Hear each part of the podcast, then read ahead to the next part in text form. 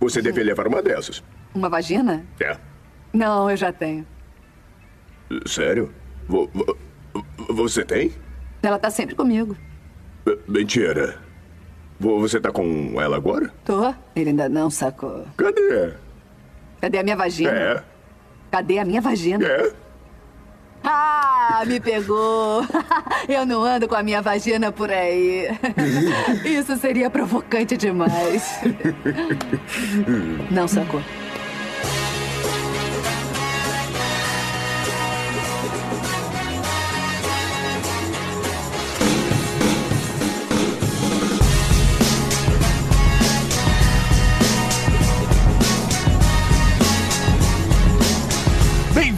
Senhoras e senhores, a mais um podcast para falar sobre filmes e séries de TV. Nós somos os podcastinadores.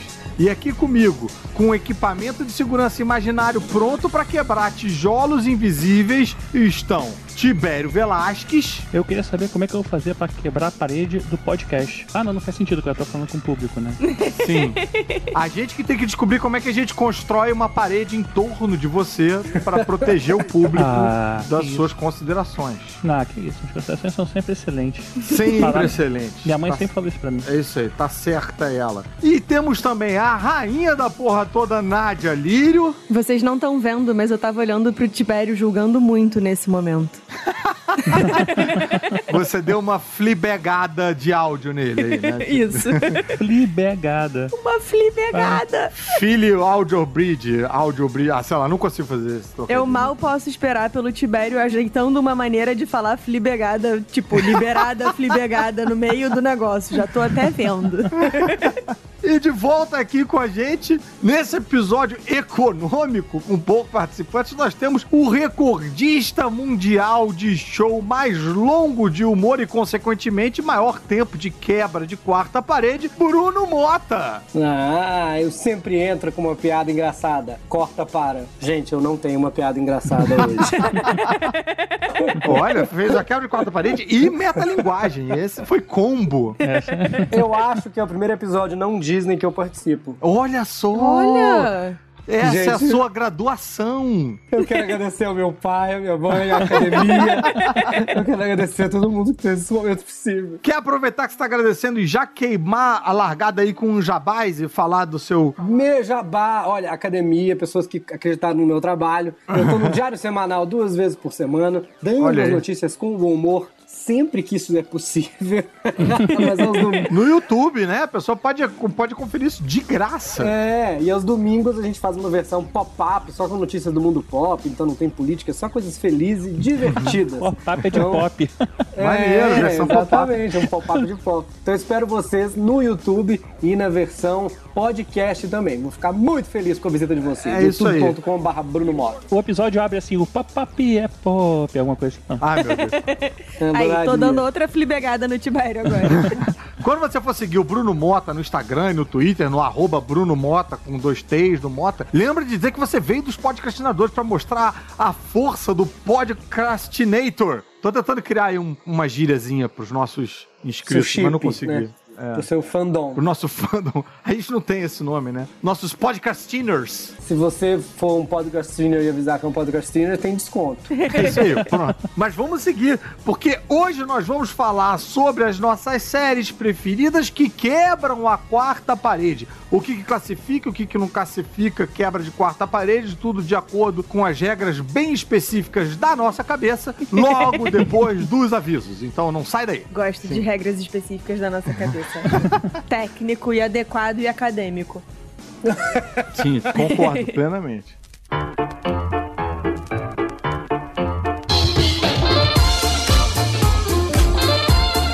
Opa, opa, deixa eu trazer um fun fact pro início dessa área de avisos.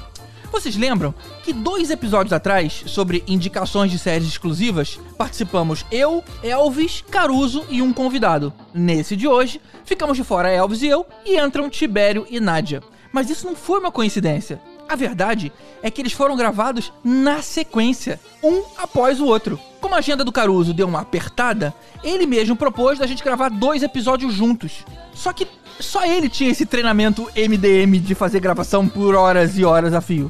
Então, o resto do grupo acabou se dividindo para poder dar conta dessa empreitada. Então, hoje, você ouve o segundo episódio daquela maratona, beleza? Só explicando aí a rotatividade de participantes. Nessa semana passada, a gente teve o sorteio do Instagram que a Nádia e o Tibério fizeram. Eles sortearam umas edições exclusivas, já fora de linha, de capa dura, edição de colecionador, e fizeram esse sorteio ao vivo, num site que é feito para isso, para assim nos isentar completamente dessa questão. E o primeiro nome acabou sendo desclassificado porque ele não seguia a gente no Instagram. Puxa, olha que mole, cara. Era só isso que faltava. Já o segundo nome sorteado foi o do Renaldo II. Sim, segundo.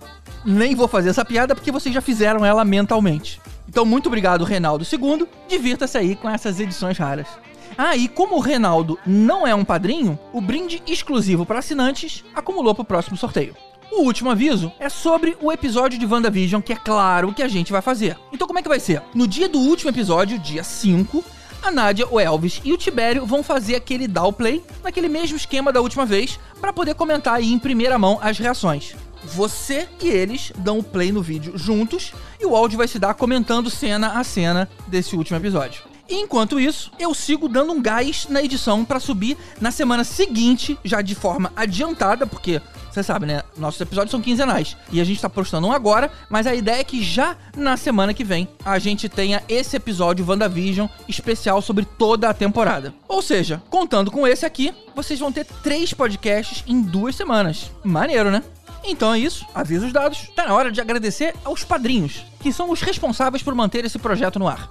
Se você acabou de apadrinhar a gente, eu já devo ter recebido o relatório aí dessas novas pessoas e vou tentar fazer as, as devidas inclusões o quanto antes. Então, muito obrigado a todos vocês, mas especialmente aos nossos iodas: Mário Rocha, Sérgio Salvador, Marcelo Petego, Carolina Lindoso Nietzsche, Draco, Marcel Melo, Rodrigo Alves, Carlos Melão, Igor Brenner, Fábio Matos, Alexandre Bom, Daniel Amaro, Eduardo Starling, Leandro Fonseca, Renato Arcanjo, Ricardo Pires Ferreira, Carlos Augusto Martins, Camila Gildo, Marcelo Leal, Uziel Gomes, Renato Veiga, Lidiana de Góes, Camila Nabuco, José Bessa, Cadu Navarro e César Farnese, aos Super Saiyajins, Ricardo Caldas, J. Santos, Wagner Bastos, Marcelo Parreira, Túlio Memória, José Alexandre Rates e Luan Ferreira, aos Mestres dos Magos, Ricardo Varoto, Bruno Mancini, Tatiana Karlovic, Fernando Tiritã, Mariana Herrera, Marcos Especa e Josué Gentil, e finalmente aos tanos Lucas Lima e Alexandre Mendes. Se você vê valor nesse projeto, considera dar uma olhada lá em padrim.com.br barra podcastinadores e contribuir com qualquer valor. Esse pouquinho pouquinho junto, que no fim das contas vem pra gente, é fundamental para cuidar dos custos mensais desse podcast. Então é isso. E não esquece de comentar sobre esse episódio nas nossas redes sociais, que é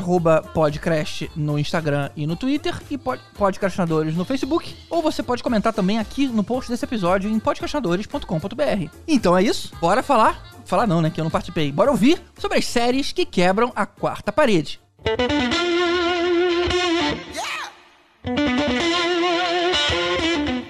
Well,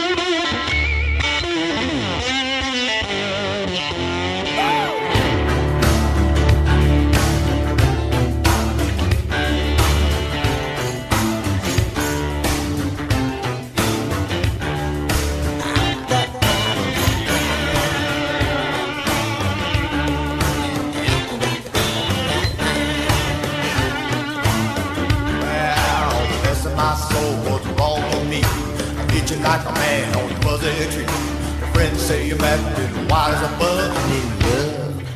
I'm all shook up.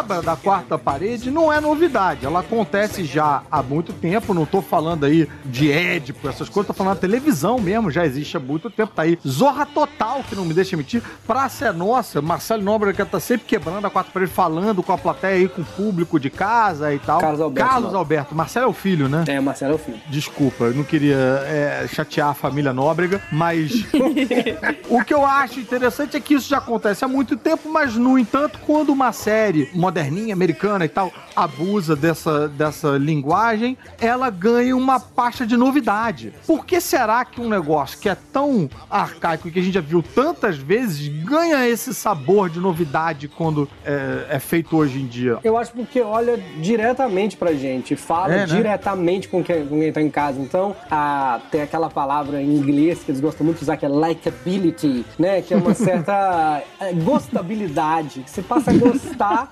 Aquela pessoa- Carismaquilibilidade, caris... É, mas o Gostabilidade é melhor, com- gostabilidade é melhor. É, gostabilidade, porque aquela pessoa tá no mesmo lugar que você. Ela olha no seu olho e fala: Você tá vendo a mesma coisa que eu tô vendo, né? Você fala, cumplicidade, né? É, uma cumplicidade. Essa palavra também é boa. É outra É coisa, boa. mas é boa. Deixa de ser voyeurismo e vira cumplicidade. é isso. Cara, e tem uma coisa que acontece na televisão que eu acho muito esquisita. Mesmo trabalhando na televisão, não sei se os meus novos companheiros de bancada vão, vão concordar comigo nessa esquisitice, que a televisão, ela fica o tempo todo querendo fingir que não é televisão. Ela não pode, você vai fazer uma série de TV, você não pode mostrar microfone, lapela, você não pode mostrar câmera. Ah, Eles querem até hoje enganar que a televisão é uma janela mágica pro mundo que está acontecendo realmente e tal. E aí eu acho que a quebra da quarta parede às vezes dá até um sustinho na gente, né? Faz um meio tipo, ih, ele viu a gente aqui. Nossa!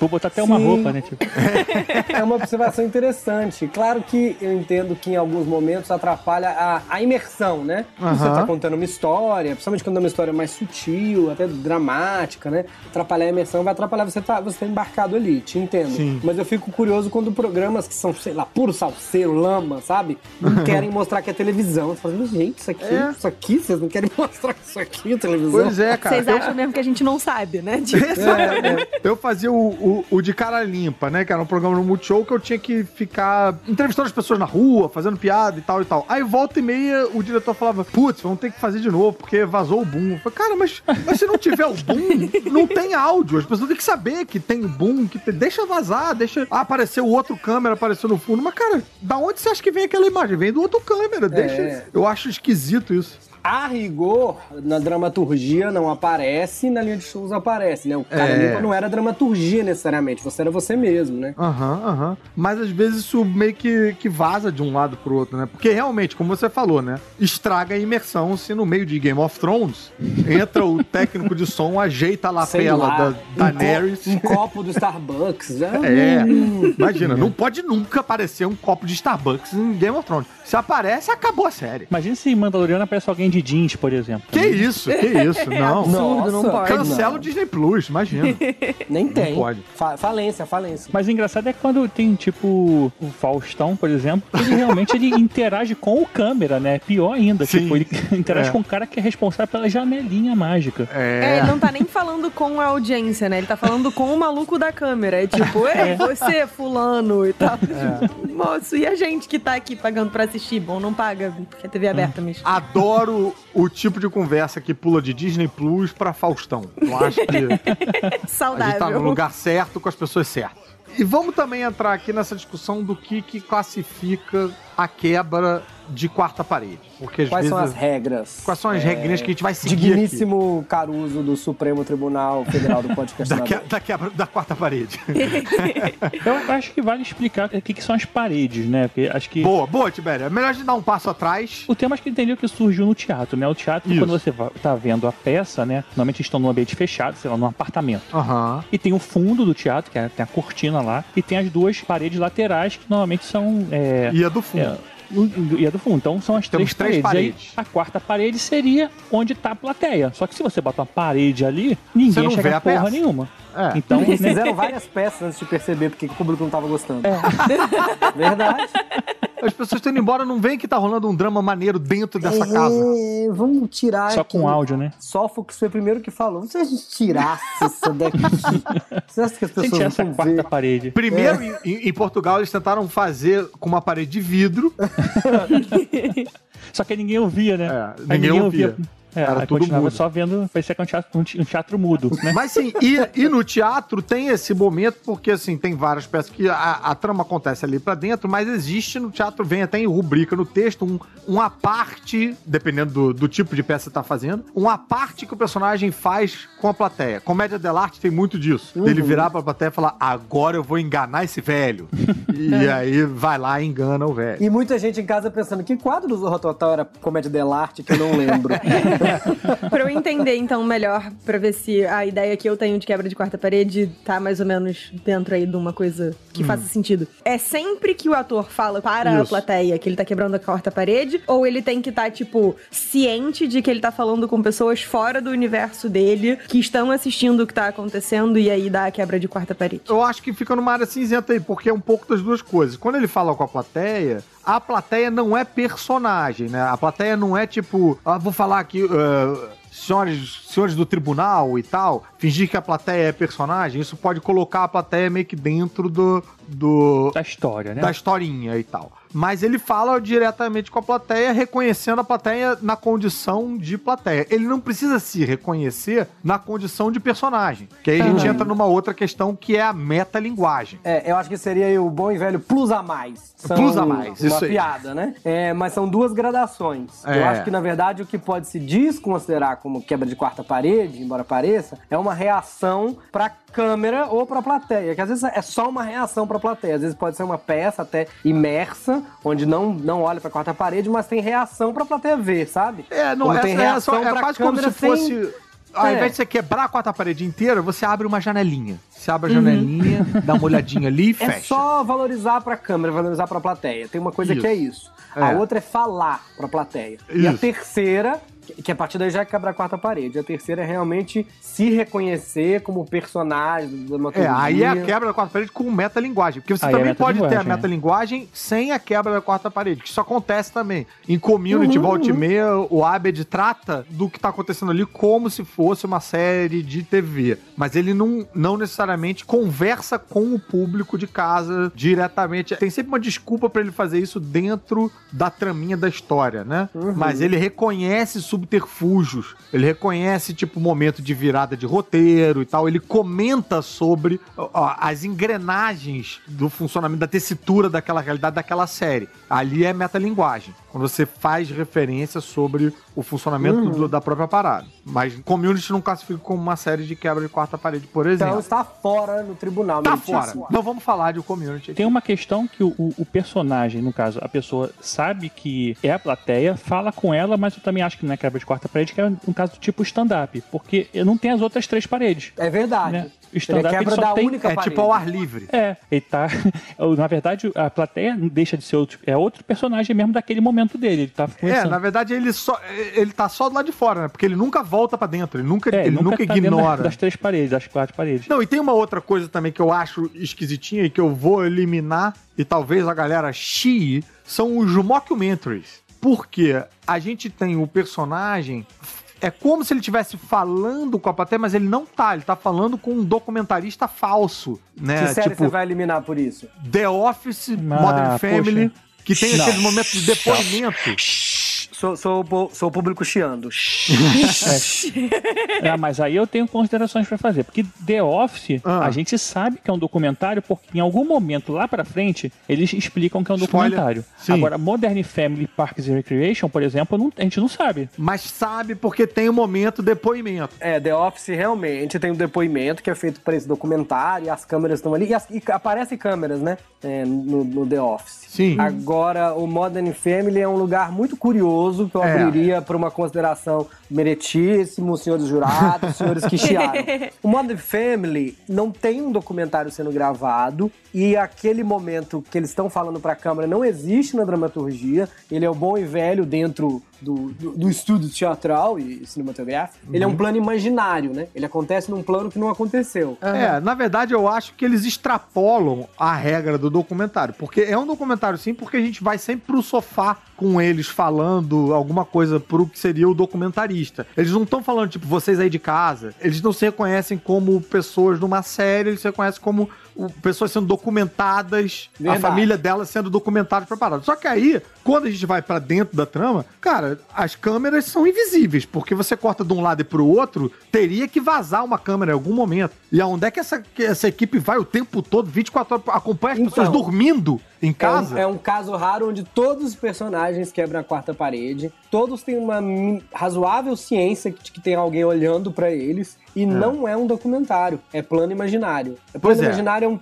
é um termo que a gente fala no teatro às vezes, né? Pra um lugar que não existe dentro daquela linha de dramaturgia, porém é representa a consciência dos personagens num plano imaginário. Eu fui procurar aqui e parece que a, a ideia original era realmente ser um mockumentary, era pra ser como se fosse uma pessoa que viveu com aquela família quando ele era mais novo e aí voltou pra gravar um mockumentary sobre a família americana dele, porque ele Aham. seria de outra nacionalidade que agora eu já esqueci. É, então a ideia inicial era fazer um mockumentary, mas eles decidiram deixar aberto pra gente meio que decidir o que, que tá rolando, porque É. e aí entra um pouco do meu headcanon, que eu, quando a gente tava combinando de fazer esse episódio, eu disse que eu tinha um headcanon sobre Modern Family, e na minha cabeça sempre foi uma coisa meio tipo, é um outro membro da família que a gente não vê, para quem os outros sempre estão olhando, tipo, tá vendo o que eu falei quando a gente tava sentado no sofá, que eu tava Mas reclamando no dele, banheiro, não sei o quê. fazendo xixi, Em todas as casas. É, é o Flash. Quem tá nessa família documentando isso é o Barry Allen, porque ele Isso. consegue ir pra várias casas simultaneamente, vibrar em vários planos diferentes e tal.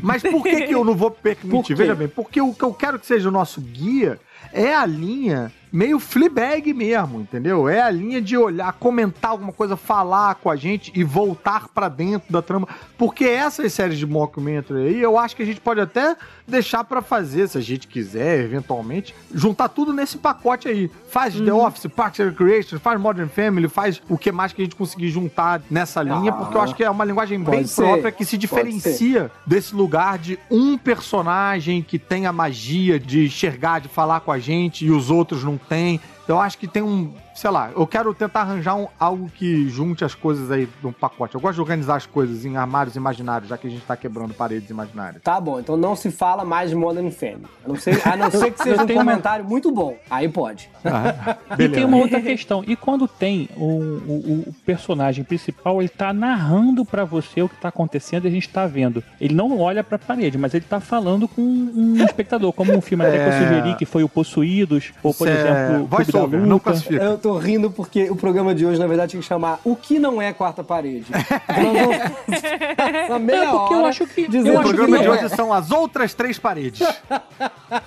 é. Quais séries não entram. Mas eu achava que é, porque, por exemplo, assim, Não, não é, existe cara. a interação. Ele sabe que a gente tá Não é. assistindo, ele tá contando pra gente, e só não tá vendo. Ele tá sentado do nosso lado. Mas, Tibério, aí tu vai botar toda e qualquer série que tenha voice-over. Aí fudeu esse episódio, Entendi. entendeu? Aí tem que entrar nos incríveis, How I Met Your Mother, é, Todo mundo odeia o Hates- Chris. Hates Creed. Não, não, não. É, How I Met Your Mother não, porque How I Met Your Mother ele tá contando pros filhos. É verdade. Ah, tá, boa, bem lembrado. É, mas os filhos são os espectadores. Não, Não. tá, beleza. Não, tem- então tem não pessoa pode, nem todo mundo deu Chris, nem Sex and the City também não pode. Não pode. E outra coisa também, pra deixar claro, a gente vai falar das que a gente mais gosta, não vai falar de todas. Então não vem com esse papinho de, ai, esqueceu de não sei o que. A gente não esqueceu, a gente não quis falar, porque a gente provavelmente odeia a tua série preferida. É, Ah, é, uma- é horrível, foi cancelado depois de duas temporadas, foi injusto, não era boa. E se bobear, nem era a quarta parede, você tava errado. É, é. Eu ia falar de uma aqui que inclusive foi cancelada na primeira temporada, então é pior ainda. Mas assim, se você tem outras, outras séries e outras ideias, escreve pra gente nos comentários aqui, manda e-mail, manda no. Facebook. A gente conversa a respeito, a gente vai negar a sua moção pra que seja aceito, A mas. gente talvez faça um É. episódio apenas sobre pé na cova, dependendo do que vocês falarem com a gente. Já que a gente tá aí na lista das perguntas e tal, a gente tem aqui uma pergunta recebida Ah. de um. Não é ouvinte, Olha, mas... você tá, na verdade, fazendo até a, a contramão da quarta parede, né? É, pois é, eu tô trazendo gente pra dentro, sei lá. Mas deixa eu ver se vocês conseguem ouvir, Papel peraí. normalmente feito pela porta. Fala galera, eu Vécio aqui. Hoje não tô na gravação, na próxima estarei com vocês. É, mas eu tô aqui me intrometendo pra deixar uma pergunta rapidinha. Na série Dead 70 Show, tinha uma cena recorrente onde eles iam pro porão pra usar uma certa substância ilícita, talvez, né? Quem sabe? Era uma cena recorrente, tinha direto, não sei se tinha em todos os episódios, mas tinha muitas vezes. E a câmera ficava no meio, eram sempre quatro pessoas, a câmera no meio, e o cara falando, ele falava. Quando ele olhava pra um lado pra falar com o cara que tava do lado, olhava pro outro pra falar com o outro do outro lado, e olhava pra câmera pra falar com o que estaria na frente, tá? E aí, de repente, a câmera ia pro lado e a mesma dinâmica acontecia com todos os personagens. A minha dúvida é: ele estava olhando pra câmera, mas ele não estava conversando com o espectador. Isso seria uma quebra de quarta parede ou não? Não! Pronto, Não, vamos agora seguir com o podcast. É, Mas não, não, né? Ele não tá falando com o público, ele... aquilo ali é o ponto de vista do outro personagem. É, PV. A câmera é PV, isso aí. Assumia o eyeline, né? O, o lugar. Ah, enfim, vocês entenderam. Mas não, não. Perdemos sete minutos de podcast com a Isso, pergunta que pergunta longa desse participante, não? Ele deve ter É. algum. ele deve ter alguma coisa aqui dentro, ele deve ter um conhecimento. É, não, ele, tem, ele tem a chave da quarta parede. Então a regra é: o- a pessoa tem que ter conhecimento do que existe plateia do outro lado, tem que olhar e interagir com a câmera, seja falando, olhando, ou qualquer coisa do tipo. E, cara, e falei, ele tem que ter o conhecimento. Fora isso, não é quarta parede. Então. E de preferência também, tipo, as outras pessoas não participam dessa habilidade. Mas sei lá, essa é uma regra móvel. Não sei.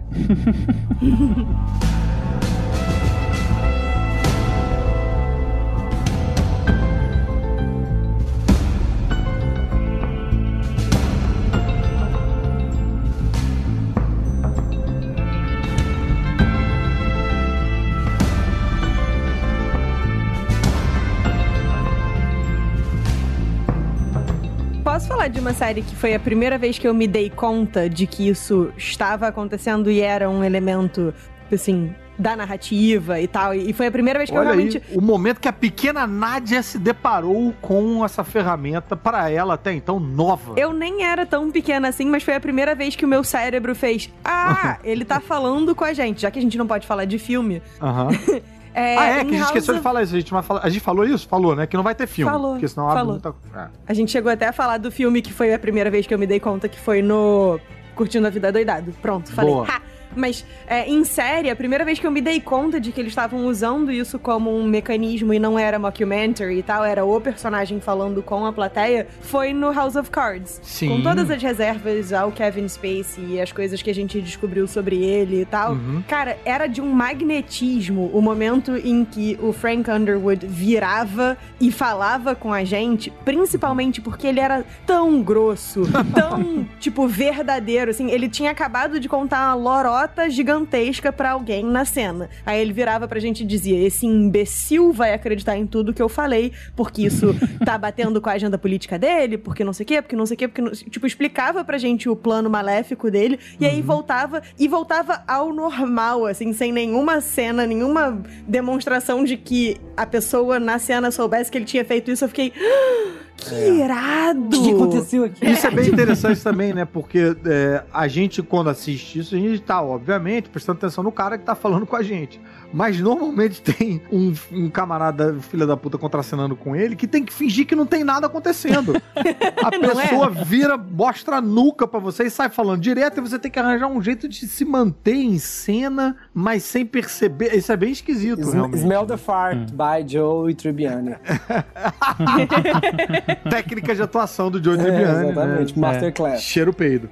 mas sim, eu, eu não vi House of Cards, mas todo mundo falava. Essa foi uma série muito falada. E, cara, sem dúvida, boa parte do charme, do interesse das pessoas por essa série era a boa utilização da ferramenta da quebra da quarta parede. E porque- Tô falando merda? Não, e, e Não, dava não, um certo é humor até, a- a- porque é uma série de dramaturgia muito sofisticada e é bastante inteligente, intrincada, tem ironia. Mas muito normalmente a quebra da quarta parede é associada ao humor, porque como eu falei, como tem a, a gostabilidade, né, e a Aham. identificação... Cumplicidade. É, a cumplicidade gera humor. Mesmo que ele estivesse falando Sim. ali do plano dele, né? Dá um... É. Yeah. É mais fácil de, de, de, de descer. É aquela sensação meio de piada interna, né? Isso, Que isso. você tem com seus amiguinhos. No caso do Frank Underwood especificamente, era muito de cumplicidade mesmo, porque assim, ele tava te explicando o plano maléfico dele.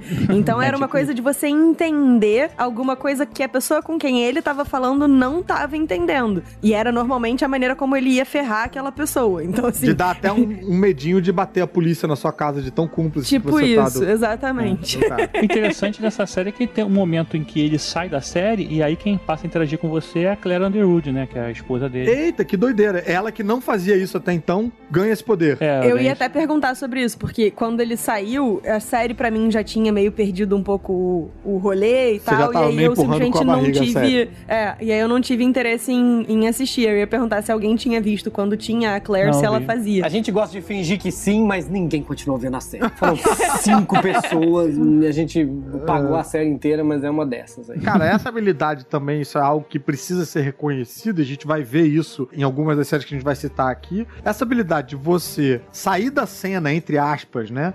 Falar uma coisa com uma outra energia, uma outra temperatura, uma outra intensidade com o público e voltar para a intensidade que você tá na cena, precisa de um bom ator para fazer isso bem, pra pra isso te prender, isso te levar, né? Então acho que esses protagonistas que vão seguir com essa habilidade aí, você vai poder perceber que eles são bem escolhidos pra isso, né? É, eu teria grandíssima dificuldade, assim. Eu frequentemente perco a linha de raciocínio falando na frase, tipo, tô no meio da frase e me perco. Imagina se eu tiver que dizer um negócio, virar pro outro lado, Com falar um negócio com uma energia completamente Ah. diferente e tal, e voltar e continuar onde eu tava. Não consigo. Sou incapaz.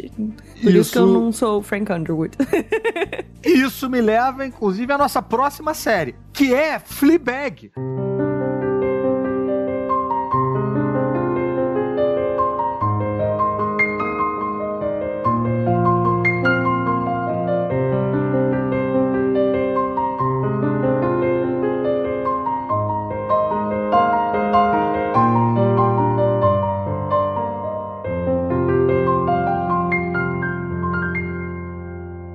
Isso que a Nádia falou do vai, volta e tal, a Phoebe Waller-Bridge domina isso com uma maestria danada, né? Fleabag é uma história, é, um, é uma série britânica, com uma história bem particular aí de uma... De uma que, que vai sendo revelada ao longo da série. É até difícil de dizer essa história dentro da sinopse que descreve a série, porque a gente só vai descobrir isso mais pra frente no final da temporada. Mas é uma personagem que sofreu um trauma e tal, e ela tem a vida dela toda desorganizada, bagunçada, e ela vai comentando com a gente as etapas desde o início. A primeira cena, logo de cara, é um texto enorme que ela fala pra gente, em- se eu não me engano, enquanto ela faz sexo com outra pessoa, né? É, isso, isso me chamou uma atenção na hora, porque, tipo assim, o Frank Underwood, ele falava assim e explicava as coisas. Ela, às vezes, tá entediada com sexo e resolve. Sabe uma coisa? Vou conversar É. com a galera, foda-se, deixa o maluco fazendo aí e tal, tá? Isso. depois, sabe, vou bater um papo aqui, depois eu volto. E aí ela faz isso que a Nádia falou, de ir e voltar muitas vezes. A série começa a brincar com esse, esse esquema, até namorar com uma certa metalinguagem, no momento em que ela inverte. Às vezes ela vai falar com a gente e para depois falar com a pessoa com quem ela tá conversando, e ela troca os textos. Ela fala pra gente o que ela queria falar pra pessoa que tá do lado dela, e pra pessoa que tá do lado dela, ela fala o que ela ia falar pra gente. E aí a pessoa do lado dela fala, tipo, oi, peraí, por que você tá falando isso de mim? É, todo mundo viu o Fleabag até o final? Vi, vi. É, Eu gostei bastante. Fleabag é uma série que eu assisti só alguns episódios soltos. Eu tenho uma dificuldade qualquer com Fleabag, é igual Doctor Who.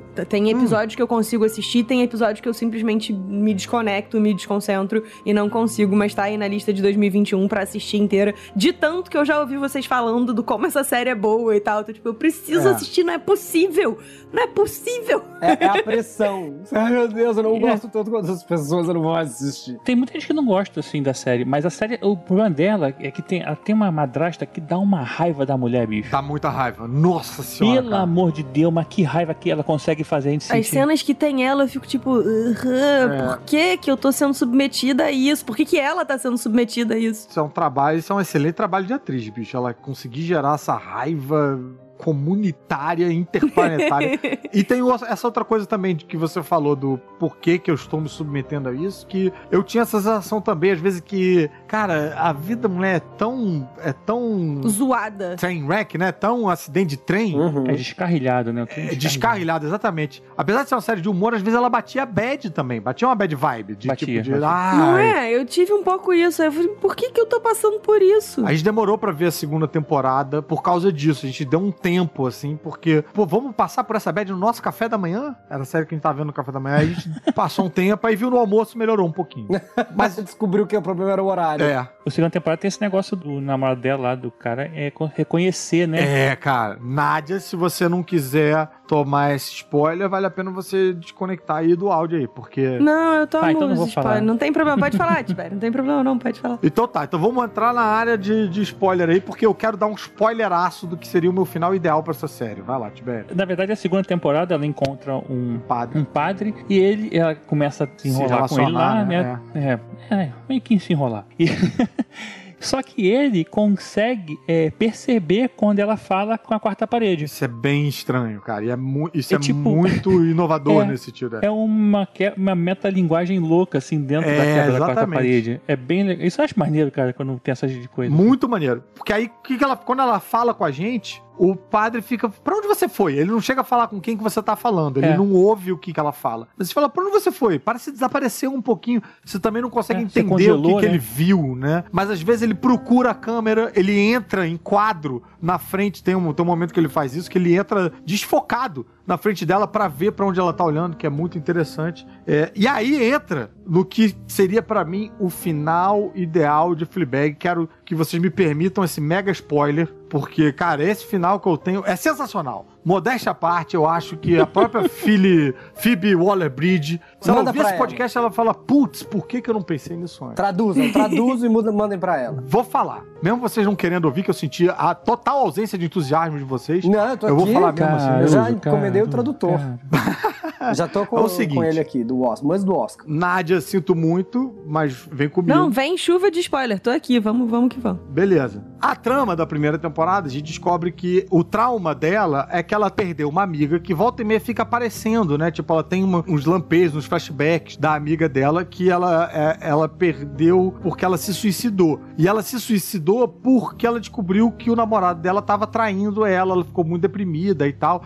E aí isso dialoga com a personalidade cínica da Fleabag de não gostar de homem nenhum, de não querer se relacionar, não sei o que. tarará. O que a gente descobre no final da, da primeira temporada é que quem tava pegando o namorado da amiga era ela mesma. Então por isso que ela tem esse trauma fudido aí, né? Que a própria é, Fleabag que causou o indireta ou diretamente o suicídio da amiga. E aí, rapaz. Pesado. Pesado, pesado. É, só que a série a gente vai acompanhando o que seria a redenção dessa personagem pra se livrar desses de- de- desses Traumas. traumas. Não é, não é bem trauma que eu tô querendo falar, mas dessa bagagem, culpa. entendeu? Peso. das peso, obrigado. Peso, culpa, bagagem, isso aí. Se livrar dessa culpa e encontrar redenção. Em parte, a relação dela com o padre tá um pouco relacionada a isso e tal. E, cara, de alguma maneira, a personagem encontra a redenção, mas aquelas coisas de série britânica que você não explica direito por quê, o que acontece, ela só fica de boa, né? Então a gente tem uma última cena que ela tá indo embora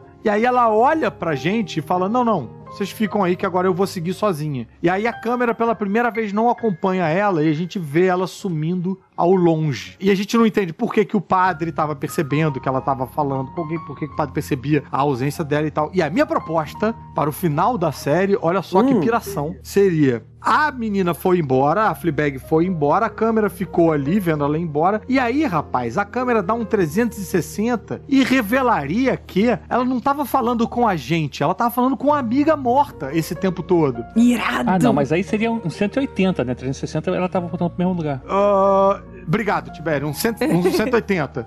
é. E aí a gente descobre que o que a gente achava que era quebra de quarta parede, na verdade não era. Nunca era sexto foi. sentido o tempo todo. Maravilhoso. Gostei, céu. Porque gostei. ela tava meio que se desligando e se comunicando na cabeça dela com a amiga morta que tava ali o tempo todo. Nem me importa mais se ela vai fazer. Eu vou assistir a, a série inteira pensando nisso aí já. já Também, esse é, o meu isso. final. Decidi. Agora, eu- agora Esse não é nem eu meu final, esse vai ser o meu começo. Mas essa série, é- ah, não, aqui em inglês ela fala you, né? Tipo, mas, é- mas ela, se ela falasse num plural, a gente saberia. Para de querer é. estragar o final perfeito. Está Ah, desculpa, decidido foi que agora foi- é assim que aconteceu.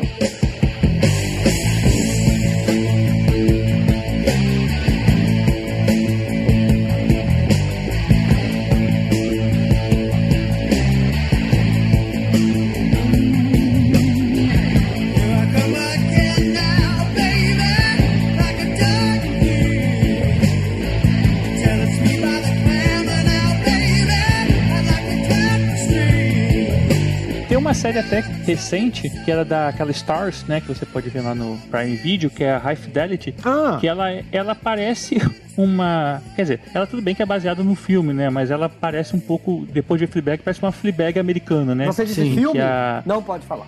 Não, não, não. A, não, série, pode, é ba- pode. a série é baseada no mesmo. Livro que um essa aí filme. foi até. Mas esse, o Bruno, essa a gente tem que falar porque essa foi sugestão do patrão. Foi o GG que mandou essa aí. Maravilhosa. Pra gente falar. High Fidelity é das melhores séries que falam com a câmera. Mas como o Tibério falou, é High Fidelity é o filme, né? Alta Fidelidade, não é isso? Nome? É, alta fidelidade. É. Marcou uma época, né? Marcou toda uma geração e tal. O cara trabalha numa loja de discos e ele, ele olha pra câmera, ele faz uma listagem dos 10 melhores discos de sei lá o que e tal. E aí fizeram uma série, é tipo um reboot aí pra pegar uma, uma galera nova, não é isso? Então, não é porque, assim, a série, se eu não me engano, a Lisa Bonet, que é a atriz da série também. Acho que é, é tipo como se fosse uma Ah, continuação, sei, talvez. sei. Tá, Um Essa é spin-off. bem uma É um- daquelas que eu falei que ninguém viu e o, se o leitor, o ouvinte ia sugerir, a gente não ia falar, né? É bem Isso. essas que, que- É que- porque essa tem muita interação com a quarta parede, porque tem umas séries é, que a gente é, pode lembrar, mas que tem pouca, mas essa ela fala Não, assim. essa é ironicamente uma série que o cara fala muito com o público, só não tem o público.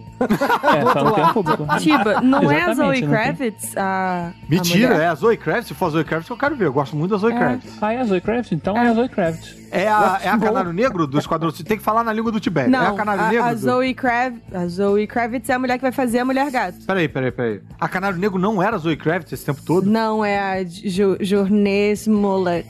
É. Gente. É a Zoe Craft em High Fidelity, tá? Só pra você saber. É. Tá, quero ver. Rapidinho, no filme ou na série? Na série. Eita! E no filme quem é? No filme Não é o sei. John Cusack, que é o protagonista da parada. Sim. A Zoe Kravitz não tem nem idade pra estar viva no, no, Pois no é. filme. Foi por isso que eu fui procurar. Fiquei, peraí, a Zoe Kravitz é mais ou menos da minha idade. E esse filme é dos anos Ah, 2000, pelo tá. menos. Não, Então o filme fiz é... confusão. Não, o filme é 90, cara. Não é nem 2000, não. Bom, vamos seguir, porque Então. essa série tem 10 episódios e já foi cancelada? Então acho que tá bom, né? É muito curioso. Uma série chamada High Fidelity, não consegui fidelidade pra continuar uma segunda temporada. É. Essa foi, não é a série certo. que ironicamente fala com o público sem ter público. Vamos passar pra próxima. É isso aí. She was working in a bridal shop in Flushing, Queens, till her boyfriend kicked her out in one of those crushing scenes. What was she to do? Where was she to go? She was out on her fanny. So over the bridge from Flushing to the Sheffield's door, she was there to sell makeup, but the father saw more. She had style, she had flair, she was there. That's how she became the nanny. Você quer escolher a nossa próxima série? Qual vai ser a nossa próxima Deus, série? deu tantas opções. Eu esper- esperava que vocês falassem as minhas pra sobrar poucas pra eu falar. É, Eu tenho The Nanny pra comentar, claro. Então vai nela, vai nela. Foi essa, foi Vamos essa. de Denene. Eu, eu já ia começar te questionando. Denene, a Fran Dresser quebrava a quarta parede? O tempo inteiro. A Fran Dresser Ah, é? é? uma herdeira direta, né, da I Love Lucy, que flertava Sim. muito com a quarta parede, mas enfim, ela é esse seriado. Ele, ele é, é quase um Zorra Total dele, né? Tudo muito exagerado, muito colorido. Inclusive, eu acho engraçado, eu assisto com o meu namorado. Primeiro, eu já acho curioso, porque ele é um terapeuta, energético, morou com índio, ele cuida das plantas, um cara centrado, né? E aí, à noite, ele pede pra ver Denene. Eu já acho divertidíssimo isso. Já valeu a série. E aí ele às vezes ele não tem, ele não é como a gente, fica falando de séries e nerd, imagina. Aham. E aí de vez em outro dia ele me perguntou, mas qual categoria que é DNN? Tem outro seriado igual que assiste DNN e Friends, que são muito diferentes. Eu perguntei, mas como é, assim? categoria velho, tem vários. Clássicos. Não fala velho. É comédia. ele, não, não, mas não é Friends, é tudo muito grande, muito colorido, ela olha pra câmera, faz careta. Aí eu falei, ah, realmente. ele- Categoria anos 80. Mas não é, os outros não são assim. É uma categoria meio New Jersey. Danene é contemporânea de Friends, Mad About You, Will and É, Grace. mas é outro tom, realmente. Mas mesmo quando você fala, tá, é um tom da década passada, ainda não é, porque por mais que Não. o Ginny fosse um gênio e a feiticeira fosse uma feiticeira, elas não, é, não era uma caricatura, sabe? Eu acho que o mais próximo que a gente pode achar pra classificar é meio farsesco. É, o outro, só tem mais um na minha cabeça nessa gaveta, que é Married with Children. Sim. É, o cabelo era igual. Que é né? uma espécie de desenho animado na vida real, né? É, é- é esse o tom farsesco, né? Eu É. acho que tem esse exagerinho aí. Tem outra série que a gente vai falar aqui que também namora um pouquinho com esse tom do Danilo. Aliás, acho que não vai nem falar, então eu vou falar agora. Que é o Parker Lewis. Parker Lewis Can't Lose. É porque, pô, é outra pegada completamente diferente, né? Nanny era uma série com plateia. Então tem risada de plateia e tal. Parker Lewis é aquelas séries que eles chamam de, é, de uma câmera só. Multicâmera é o sitcom, Multicâmera. one, é, single cam é, são essas. Modern, Isso. Ca- Modern Family, por exemplo, a gente chama de single cam. É, o Scrubs também. É, que é gravada como camera que- cinema, né? É, isso aí, Uhum. isso aí, isso aí, isso aí. Que você tem todas as paredes de um, de um ambiente. As sitcoms, normalmente, essas com plateia, é tudo fatiado no meio, porque a plateia precisava assistir como se fosse teatro. Uhum. E Parker Lewis, ele tem esse tom meio exagerado. As, as movimentações, elas inclusive fazem barulho. O cara levanta o braço e faz... Aham. Sabe, tem umas É. coisas assim. Mas o Parker Lewis, ele ainda tem uma coisa, a- as séries teen, é, vamos dizer assim, Aham. The Nanny vai aparecer também com Wizards of Waverly Place, ou com... Ah, é, verdade, é, é, verdade. Mas elas são séries... Es- Essas séries meio Disney aí, Isso, né? Sammy Cat e, e a iCarly, que nem a Disney Nickelodeon, mas enfim. Mas são Aham. séries teen, a gente consegue entender que seja mais colorido. Nem é adulta, Aham. né? É até muito adulta. Tem muitas piadas sexuais, por exemplo. É uma série teen pra gente adulta. Isso. Uma série teen da terceira idade. É não sei, não sei, não sei. É uma caricatura. É como é média do Children, que é muito adulto, inclusive, né? Mas fala aí da quarta parede em Denene, Bruno. Denene, fala um pouquinho, inclusive, sobre Denene, né? Tipo, pro, pros nossos millennials ouvindo a gente aí. É verdade. É. Olha só, eu sou millennial e eu assisti The Nanny. Você é, um, você é um ponto fora da curva, Nádia. Mas o Você... The Nanny tem essa coisa, é uma série muito poderosa, com arquétipos e cores, que mesmo quem viu muito pouco, uma imagem uma vez na vida, tem essa lembrança. É, É, interessante. sim. Então é uma série dos anos 90, que bebe muito na fonte do seriado, dos sitcoms mais clássicos. Inclusive é uma história um pouco, a Noviça Rebelde, que é a babá que vai trabalhar É exatamente o Visa Rebelde. na casa de um viúvo e se apaixona pelo patrão e tem ali uma química entre ela e o patrão. É, mas o patrão estará Uhum. pronto para ver um novo amor? E aí tem, tem lá o mordomo, a sócia, que é bem. é, a sócia dele também é apaixonada por ele. E Uhum. o Denene tem os ingredientes clássicos de quebrar a quarta parede, que é só ela olha pra câmera e Uhum. só ela diz frases pra plateia, do tipo, será que ele vai acreditar? Hum, talvez eu consiga fazer isso agora. É, é, é muito pouquinho. Mas tem. É, porque ela é a única, né? Ninguém mais tem reações pra câmera. Tem. Sim. A gente se sente muito confortado quando ela olha pra gente, a gente se sente muito dividindo com ela. E é uma série muito visual, né? Muito palhaça, né? É, tem muita, Uhum. muita melecação, muita tortada, muito. É uma Sim. série muito Silvio de Abreu. E quem quiser conferir tudo, pode conferir pela Amazon Prime, se eu não me engano, né? Que tem lá tudo lá. Amazon Prime. E como é divertida The. Nossa. Ainda, né? Ainda. É um pouco antiga, mas você fala, nossa, que piada sexual, não fariam hoje, mas é muito engraçada, The Nanny.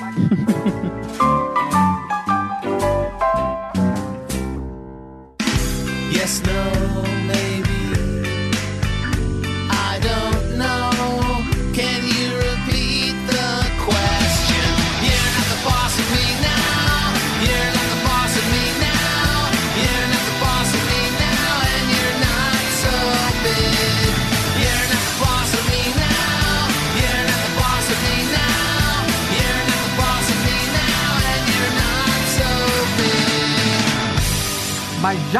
Bruno abriu a porta para o passado, eu quero falar de uma série que é a minha série preferida de todos os tempos e que navegava lindamente na brincadeira da quebra da quarta parede, que é o Malcolm in the Middle. Ai, eu gostava tanto dessa série. Tanto, tanto, tanto. Eu Curtia amo até também. hoje e você não encontra em nenhuma caceta de streaming nenhum. Eu até Pois joguei é. No não ser Twitter. no SBT, uma família no meio do nada.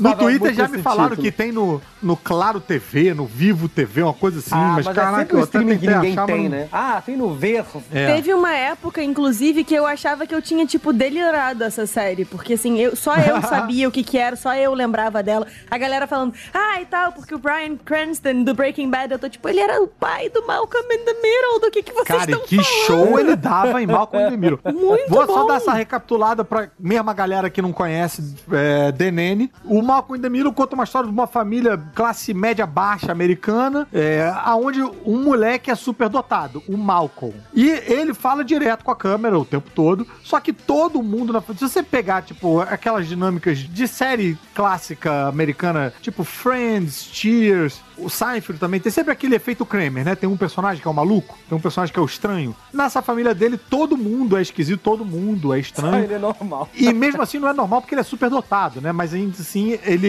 ele traça a ponte com a gente, né? Ele tem três irmãos, todos os irmãos são enquenqueiros, esquisitos e tal. O pai é o Brian Cranston, como bem lembrou a Nadia Lírio, que dá uma aula de comédia em todos os episódios. É impressionante. É, é muito doido uma galera conhecer ele como o cara de Breaking Bad e não conhecer ele como o cara do Malcolm in the Middle, porque mostra o alcance do talento desse homem que, meu Deus do céu, vale a pena. Se você é fã de Breaking Bad, vale a pena você ver Malcolm in the Middle só pra você matar essa, essa curiosidade aí. Pô, eu vi que Malcolm in the Middle tá na Amazon Prime dos Estados Unidos, não tá aqui no Ah, Brasil, que sacanagem. vacilo, cara. Que vacilo. Eu odeio Ah, isso. Se tá disponível num, por que, que não pode estar no outro? A sensação de qualquer brasileiro nesse momento. Ai, que vacilo, Estados Unidos não aqui.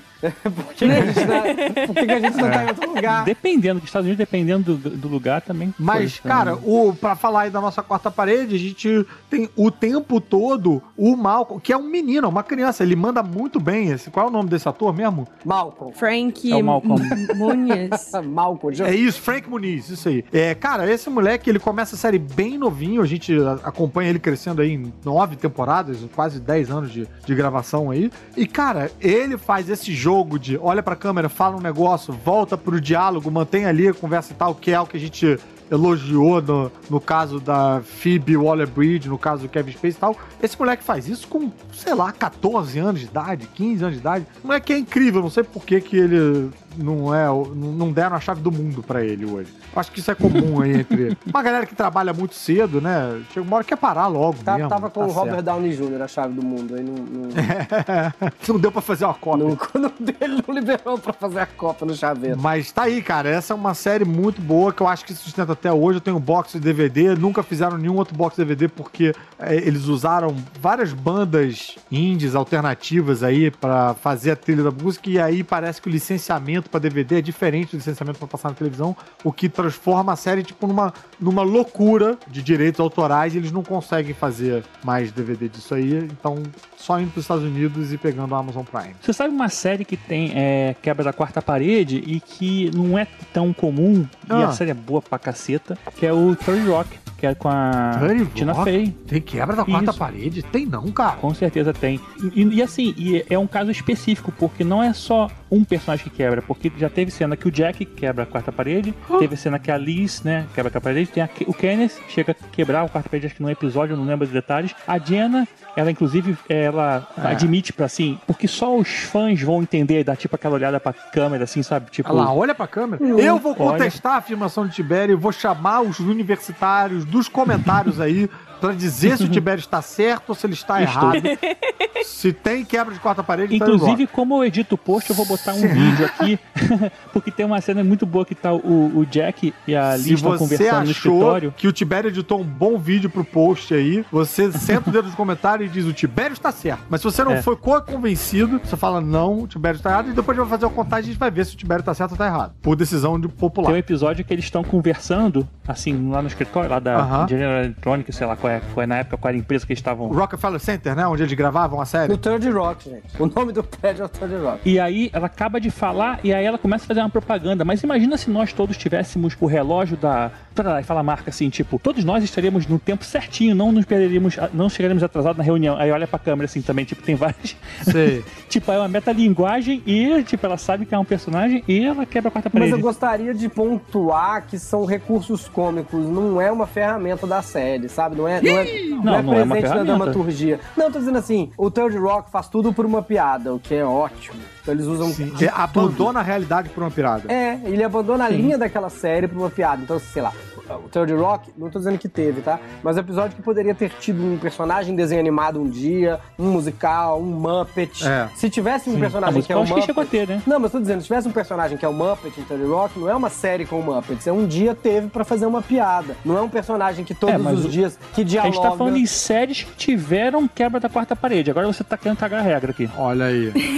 Então vamos ver, o ouvinte vai decidir. Ah, o Bruno trouxe aí uma questão aí nessa defesa né, na verdade, o Bruno tá já como promotoria aqui nesse caso, né?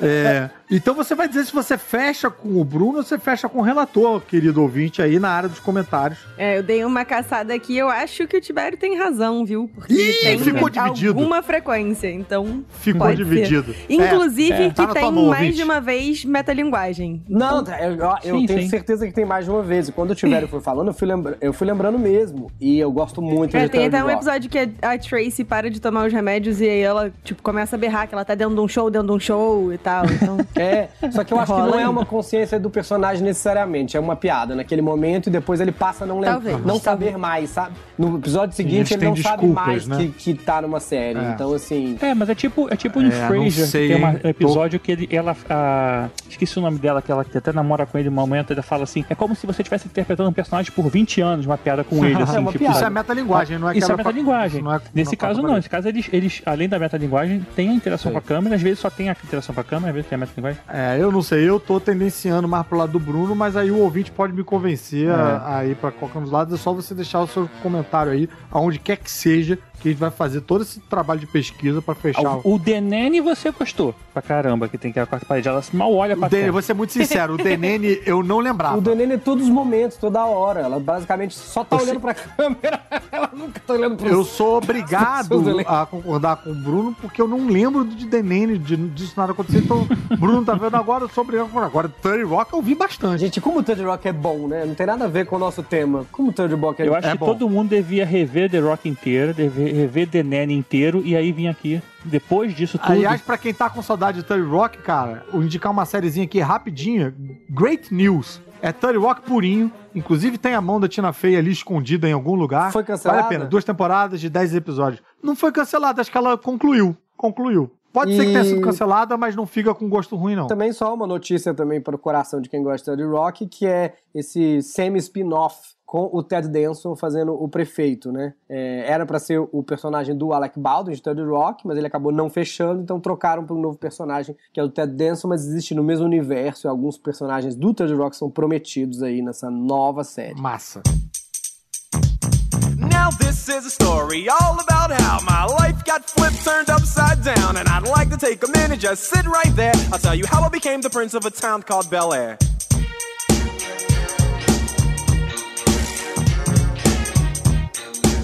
Na linha de séries que eu acho que, assim, eu lembro de quebrarem a quarta parede, mas posso estar enganada, e que eu acho que segue numa linha aí junto com o Venene, tem é, O Maluco no Pedaço. Fresh Prince of Bel-Air. Fresh Prince of Bel-Air. Todo episódio começava com ele contando a história dele para a plateia, né? Tipo, em forma de Uhum. rap. Pois é. Mas assim, era a abertura e tal. Pode Ah. ser que a gente deu uma ignorada. Mas tinham várias cenas em que acontecia alguma coisa, né, ali na história. E aí depois ele olhava pra câmera e dava uma reagida, como acontece com os personagens Olha. do The Office. Uhum, mas no The uhum. Office é o mockumentary, mockumentary, e no lá não. Coisa não é. Então Tá eu aí, fiquei nunca aí vi Fresh pensando. Prince of Bel-Air, então não Ah, Mentira. Vi muito, vi muito. sei. Não, quando eu ia ver, a Netflix tirou. Não, Caruso, não Ah, é possível. cara, é muito Sacanagem. Eu, Tava na minha fila, cara. contratado da Globo e é proibido Não, assistir SBT. eu vou caçar um DVD, É um qualquer coisa, vou achar. Eu não vi, mas eu vi sob pressão do Globoplay, que aliás, o Globoplay é um serviço de streaming sensacional, faz melhores séries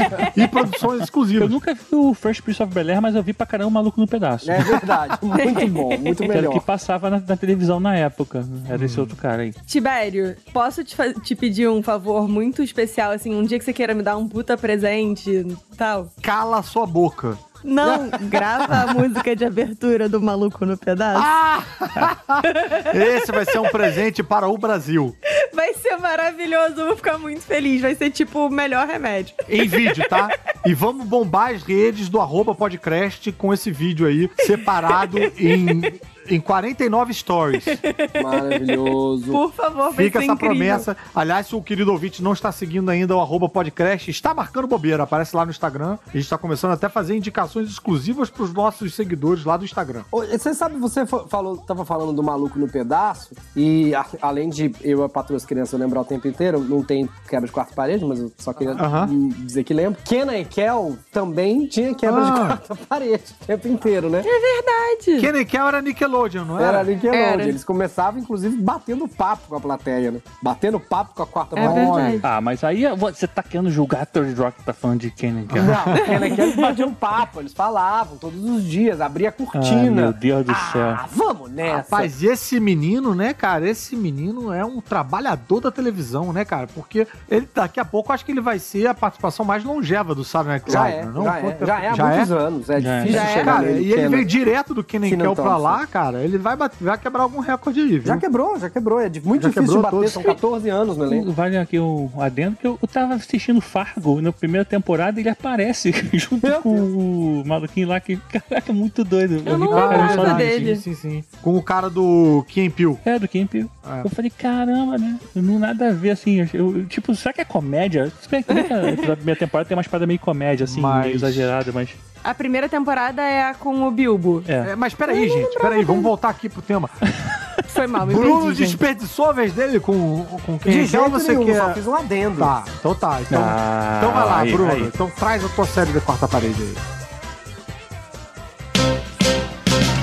This is the theme to Gary Show. The theme to Gary Show. Gary called me up and asked if I would write his theme song. I'm almost halfway finished. How do you like it so far? How do you like the theme to Gary Show? Olha, eu gostaria então, quando você falou na volta do passado, nada volta mais ao passado do que, a série que eu vou falar, que além de velha, ela não é muito conhecida no Brasil, mas ela é considerada um marco na ousadia do humor, Aham. que é o Gary Shandling Show. Muitos comediantes falam dessa série, né? Não só dessa série, como dessa, dessa pessoa, que é o Gary Shandling, esse comediante, que foi muito. É, é, sempre muito ousado, sempre muito pesquisador. E ele sempre que atingia um dos grandes objetivos de vida dele, passava para outro. Então por isso que a gente também não conhece ele, mas ele foi um dos primeiros aí no Tonight Show com o Johnny Carson, os primeiros a ter sitcom. E quando ele, ah, o sitcom tá bombando, então agora eu quero fazer outra coisa, sabe? A série que a gente conhece mais dele no Brasil é o Larry Sanders Show, que fazia como Boa. se fosse os bastidores de um Passava na Sony, né? Num horário bem desses de, de É, tardão, aos de reprise sábados e tal. de, de noite. É, eu adorava o Larry Sanders Show. É. Ele tem uma. Esse Gary Shandling ele tem uma personalidade esquisita que não parece uma personalidade muito televisiva. Ele não é explosivo, não é pra fora, não é comunicativo, não é expressivo. Ele é meio tipo, ah, não sei, eu acho que talvez isso não seja. Ele é meio. Ele é meio Cláudio Torres Gonzaga. é. Essa é uma referência que talvez só ah, a gente tenha. Mas ele é meio. O Carlos Torres eu acho que é até mais. Mais expansivo, mais é. vaidoso e mais produtivo e tal. Esse cara é meio. É uma figura bem interessante, realmente. Vale Muito. a pena pesquisar. Como é que era o Gary Shandling Show? Porque eu descobri, agora que você falou da diferença do Gary Shandling pro Larry Sanders, que eu nunca vi o Gary Shandling Show. Eu só vi o Então. Larry Sanders Show. O, o Larry Sanders é mais conhecido no Brasil que é os bastidores de um talk show, né? Seria o Como se fosse terceiro. um bastidor de um David Letterman. É, assim. é, tem o- ele existe o Dave Letterman, existe o Jay Leno, e aí o Larry Sanders tá sempre competindo com esses dois, ele é o terceiro. Inclusive, o Larry Sanders lançou tudo, lançou todo mundo, lançou essa linguagem de mockumentary do The Office, lançou a Uhum. câmera tremidinha que parece estar acontecendo na vida real, o elenco inteiro... Isso no meio dos anos 90, Nossa, o né? elenco inteiro foi brilhar, a redação inteira, todo mundo saiu dali. Sabe quando a gente fala de TV pirata no Brasil? Todo mundo saiu dali, ganhou todos os Emmys, tudo. E mas antes disso ele tinha feito o Gary Shandling Show, que era esse sitcom que tinha o personagem dele tinha uma total quebra de quarta parede. Ele falava com a plateia, era quase um pouco sai de baixo, sabe? Ele falava ah, então eu vou pra casa do meu amigo e atravessava pelo cenário. Ah, por aqui é muito mais rápido.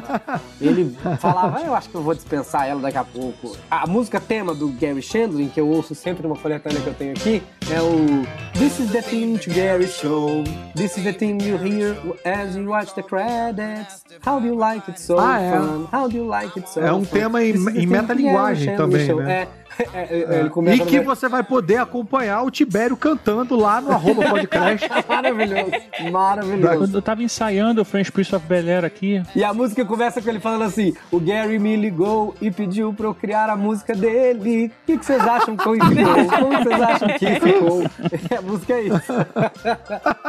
Muito divertido. Muito bom, cara. E eu, e eu queria pontuar por isso, porque o Gary, ele é realmente. Quando você vê o documentário dele, que quem fez foi o. hum, Quem fez o do documentário, um cara muito querido da comédia. O O Joe Apatow? é, o Judd Apatow fez um documentário sobre ele. E é muito emocionante o depoimento que as pessoas têm, né? Ele foi muito importante pra muitas pessoas. Inclusive pro Seinfeld, por exemplo. Ele abriu o caminho Sim. muita coisa que foi incrível, sabe? Ele é aquele É. cara que chegava um minuto antes e o outro vinha é, e fazia incrível. Mas não interessava mais pra ele, sabe? Ele queria ter- só ter chegado ali e ia pra próxima. Então vinha uma outra pessoa e era incrível. E morreu há pouco tempo. Então ele é mais conhecido por ter morrido há pouco tempo. Eu só queria pontuar isso. Pô, aí, caraca, né? E, e- pra onde a gente liga pra botar nessa série em algum streaming, né, cara? Pra quem? O seu streaming? Oi, tudo bom? Tem como botar aí Seu o... streaming. Porque, cara, antes, na, quando ainda existia DVD, porque hoje em dia você quer passar uma parada em DVD, é um sufoquinho, viu? É. Você tem um, um negócio que você só tem nessa mídia em DVD, você quer mostrar pra alguém, a chance do seu DVD, aparelho, esfarelar na sua mão é muito grande. E aí, cara, vai ter um negócio, aí você vai comprar um outro, aí não tem área, não tem não sei o que, tá? Cara, e aí essas, essas séries ficam meio perdidas. Devia ter algum lugar, alguma petição que a gente pudesse fazer, o governo federal, pra conseguir botar essa, essa série disponível aí. Não, não fica deixando os caras para trabalhar mais não, os caras não trabalham, fica com coisa besta pra fazer, porra. Mas eu queria, eu queria assistir essa série, nem que fosse no dia D, na hora H. Ah, tem disponível Piada na velha. Amazon americana, né? Eu vi aqui, Ah, mas já não sabe, não sei no, Ah, Brasil, não sei. Dark. Mas de graça, por que isso? Sério, eu fico muito frustrada. Frequentemente eu vejo um anúncio de alguma série que eu quero assistir e tá, fico, oba, vai sair. Aí quando eu vou ver, vai sair lá fora, né? Aqui a gente daí não vem de jeito E Hum. nenhum. por que, né, cara? Não, Pô, já tá no pacote, não é só, não é só abrir uma chave aí. Pô, deixa a água potável correr le- pra cá. Sem legenda mesmo, tipo, fosse. É, É, deixa, que nem deixa- a gente só quer assistir, a gente vai rir junto, assim, não tem problema. A gente só quer ter acesso. É. O Larry Sanders mesmo gostaria de rever. Eu gostava muito de Sim, Larry também. Sanders. Gostava Cara, demais. tem muitas séries. Eu acho que, inclusive, isso daria até outro tema de outro podcast. Tem muitas séries que eu não encontro em lugar nenhum. Falei do Malcolm, a gente falou aí do Larry Sanders. Ellie McBeal, bicho, não tem nenhum sistema de. Tem só na Claro, sei lá. Você ou me no- divertia muito. Eu amava muito. Ellie McBeal. Adorava Ellie McBeal também. Não tem em lugar nenhum. Tem várias paradas que, cara. Ellie McBeal era uma série que tinha vários rolês aleatórios, né? Assim, Vários de, rolês de, aleatórios. com- de comportamento e, e falar. Não chegava a falar com a gente, mas assim, tinha ela delirando uns bagulho Tinha. bizonho. Tinha o Robert Downey Jr., tipo, sei lá qual era o rolê do personagem dele. O do Robert Downey Jr. estava sendo resgatado nessa série como ator e o rolê do personagem era o mesmo dele. Ele era, ele era meio alcoólatra, meio drogado. Era uma história meio Então- pessoal. É. Vamos guardar então esse tema. Se os ouvintes quiserem, a gente tenta fazer um outro episódio com essa galera aqui, pra gente relembrar essa turminha gostosa aqui que falou das séries de Do barulho. quebra de quarta parede, pra gente falar das séries que a gente não encontra em lugar nenhum. E você pode, inclusive, já mandar, sentar o dedo no comentário aí também, e já mandar aquela tua série que você não encontra em lugar nenhum pra gente fazer a nossa listona. O Tibério Isso falou galera do barulho? Falou. Com essa turminha do barulho. Por que será, É. né? Talvez tenha sal- sido salvo pelo gongo, né? Não, Tipo, não. É, Eita, é a galera eita. do barulho. A galera do barulho em português. O, o Save by the Bell, a galera do Uma bagulho, é isso aí? galera do barulho. Era. Olha, Uma Tibério. do barulho. Rapaz, Tibério agora quebrou uma quarta parede e falou com um público bem específico aí, viu? Eu fiquei em cena tipo a madrasta da Fleabag e não percebi o que o Tibério tava fazendo. Esse é o meu normal, então. Mandou bem, Tibério. O tradutor pensou, Bell, que é o sino, é um barulho. Então vamos pôr galera do... Não podia ser salvo pelo gongo. Enfim, tá. Poderia, É uma né? expressão, Mas né? aí tem que, tem gol. que adaptar a série toda pra China. É todo um problema.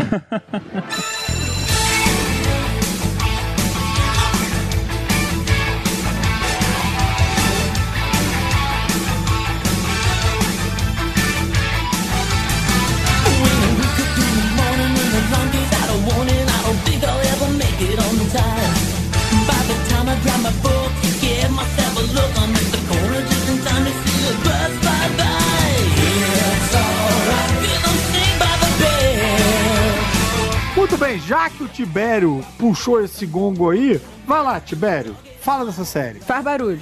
Faz o teu barulho. Vamos falar da série da década de 90, né? Que é esse Saved by the Bell aí que a gente falou, Galera do Barulho. Que eu também nunca vi.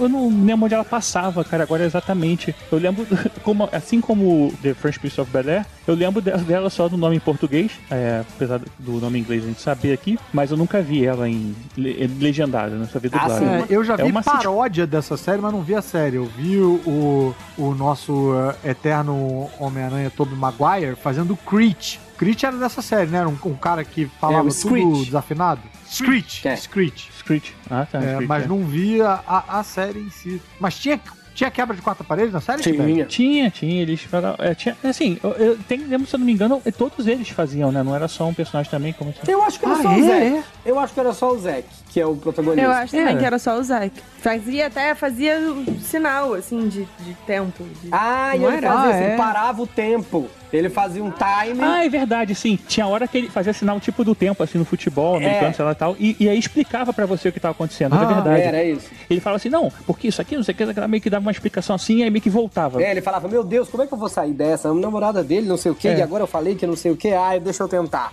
E, e, e voltava. Gente, não era um poder, olha só, era cara, só é parava a cena, né? E quem diria que o Zack ia crescer e virar o Frank Underwood? Não, é sério? É, uma... Não, Não, não. quebra de Olha, agora eu tô entendendo quando o Bruno te chamou de porta, viu, É, Nádia? não, por favor, pelo amor de Deus. Mas veja bem, eu inclusive esses dias disse que eu sou uma idiota, então não tem problema. O Zack gente. é o. Porque eu fico realmente. O Zack é o Mark Paul Gosselaar. E pelo amor de Deus, o Slater é o Mário Lopes. Meu Deus do céu, e como pode o Mário Lopes estar igual? Ele tá. Passou não é, 40 só anos. cortou o cabelo para a graça, honra e graça do nosso Senhor Jesus, porque aquele cabelo dele dos anos 80 hum, não tava Fora não. o cabelo, tá bonito, tá gostoso igual. É, as meninas tão todas, são todas lindas também. A Tiffany Amber Thyssen, a Elizabeth Berkley. Gente, cara, vocês são expertos nessa série. Onde vocês Meu viram essa Deus, porra? Pelo amor de No Deus. Wikipedia é o A nome que minha dá. Que streaming é esse que vocês têm? Chamava SBT, Caruso. Ah, SBT, faz sentido. Streaming brasileiro de televisão. É. Mas o Mário Lopes tem motivo, né, de, das meninas gostar dele, mas você até grava, mas o... Eu não lembro o nome do pessoal, não, pessoal, não. Que O isso, Screech, o Marco não. Paul era muito gatinho, lourinho, bonitinho. Gente, eu tô E é- sobrando Não, muito. mas era realmente a minha adolescência, a infância, a adolescência que assistia Saved by the Bell Você via no SBT. e Punk. É, e também tinha Punk, Blossom, é levada da breca. não passava em Minas. Cara, a gente falou aqui da infância, mas tem um momento muito bizarro de quebra de quarta parede no He-Man, né?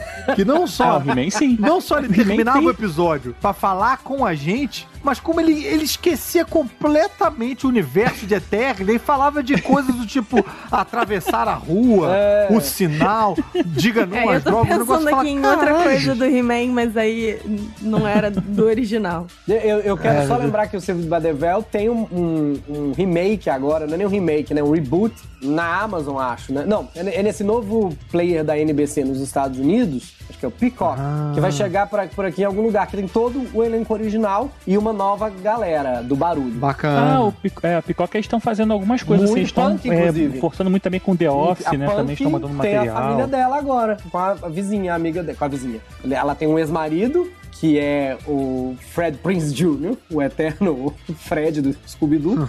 e, e a amiga dela continua lá. Quero muito ver, mas não sei como é que a gente vai assistir aqui. E quando a gente falou também do Time Out, antes da gente encerrar, Caruso, eu queria lembrar de uma Aham. série brasileira que falava com a Ah. câmera.